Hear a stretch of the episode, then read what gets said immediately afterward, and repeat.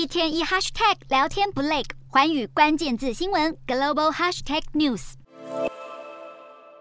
越南最高领导人阮富仲在三十一号到访中国，迎接他的是中国国家主席习近平热情的笑容和拥抱。阮富仲是中共二十大结束后第一位到访北京的外国领导，他表示要促进越中两国全面战略伙伴关系。鲜明的亲中立场让阮富仲在台海问题上清楚站队。阮富仲声明，他会坚定奉行一个中国原则，反对任何形式的台独活动，也不会跟台湾发展任何官方关系。他同时表示，越南不会参加任何军事联盟，更不允许任何国家在境内建立军事基地。这似乎是为美中强权在亚太区的角力划定自我界限。至于习近平，则表示要与越南政府推动社会主义国家发展。谈到各国的双边外交，近期备受瞩目的还有这个月登场的印尼 G20 峰会。外界普遍预期，习近平会在 G20 跟美国总统拜登来一场双边会谈。不过在此之前，美国国务卿布林肯已经再次与中国外长王毅通话。根据中国外交部摘要，王毅在电话中呼吁美方停止遏制打压中国。两人通话也谈论了乌俄战争以及海地的动乱危机。